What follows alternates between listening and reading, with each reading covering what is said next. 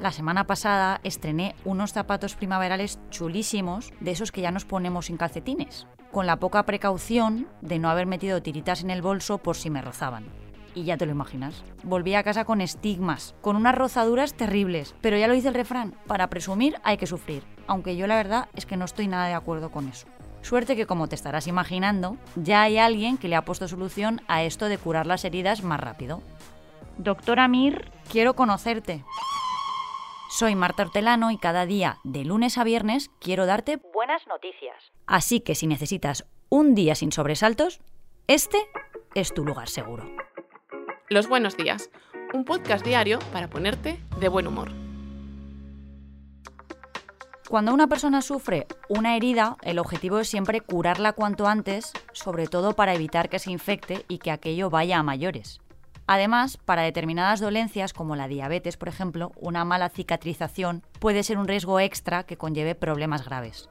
Así que investigadores de la Universidad Northwestern en Estados Unidos han desarrollado por primera vez un vendaje pequeño, flexible y elástico que acelera la cicatrización de las heridas. Lo hace aplicando electroterapia y los resultados son muy esperanzadores. En un estudio con ratones, el nuevo vendaje curó las úlceras diabéticas un 30% más rápido que en animales que no lo llevaban. Este nuevo dispositivo, como lo podríamos llamar, será un tratamiento muy valioso para los pacientes diabéticos. Y poca broma con ellos porque entre el 15 y el 25% desarrolla una úlcera de pie diabético en algún momento de su vida. Son úlceras que además pueden provocar muchas complicaciones, como la amputación o incluso la muerte en los casos más graves. Además, como la enfermedad puede causar daños en los nervios que regulan el entumecimiento, las personas diabéticas pueden sufrir una simple ampolla o un pequeño rasguño que pase desapercibido y no se trate. Como los ensayos con los ratones han dado muy buenos resultados, el equipo tiene previsto probar el vendaje en animales más grandes y después nos llegará el turno a los humanos. Pero hasta entonces espero no volver a hacerme una herida. Y eso que yo no soy diabética. Pero oye, quién sabe, mejor no arriesgarse. Raro sería que en los últimos meses no hayas escuchado hablar de nuestro protagonista de hoy, porque ha superado varios retos de nivel a pesar de tener un 76% de discapacidad física. Se llama Alex Roca y nos da cada día una lección de superación a todos los que nos creemos que nuestros problemas son gordísimos. Alex nació en 1991 y con tan solo seis meses, siendo apenas un bebé, sufrió un herpes cerebral que le acabó provocando una parálisis. Los médicos estaban convencidos de que no saldría adelante, pero llevarles la contraria fue su primer reto conseguido.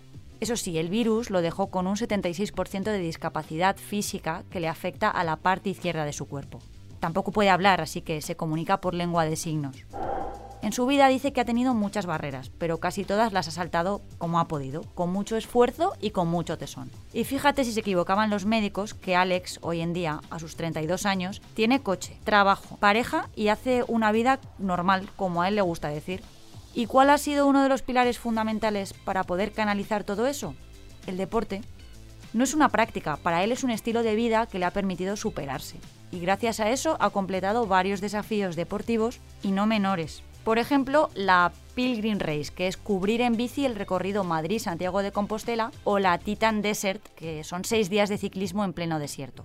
Imagínate que ha sido la primera persona con parálisis cerebral en acabarla.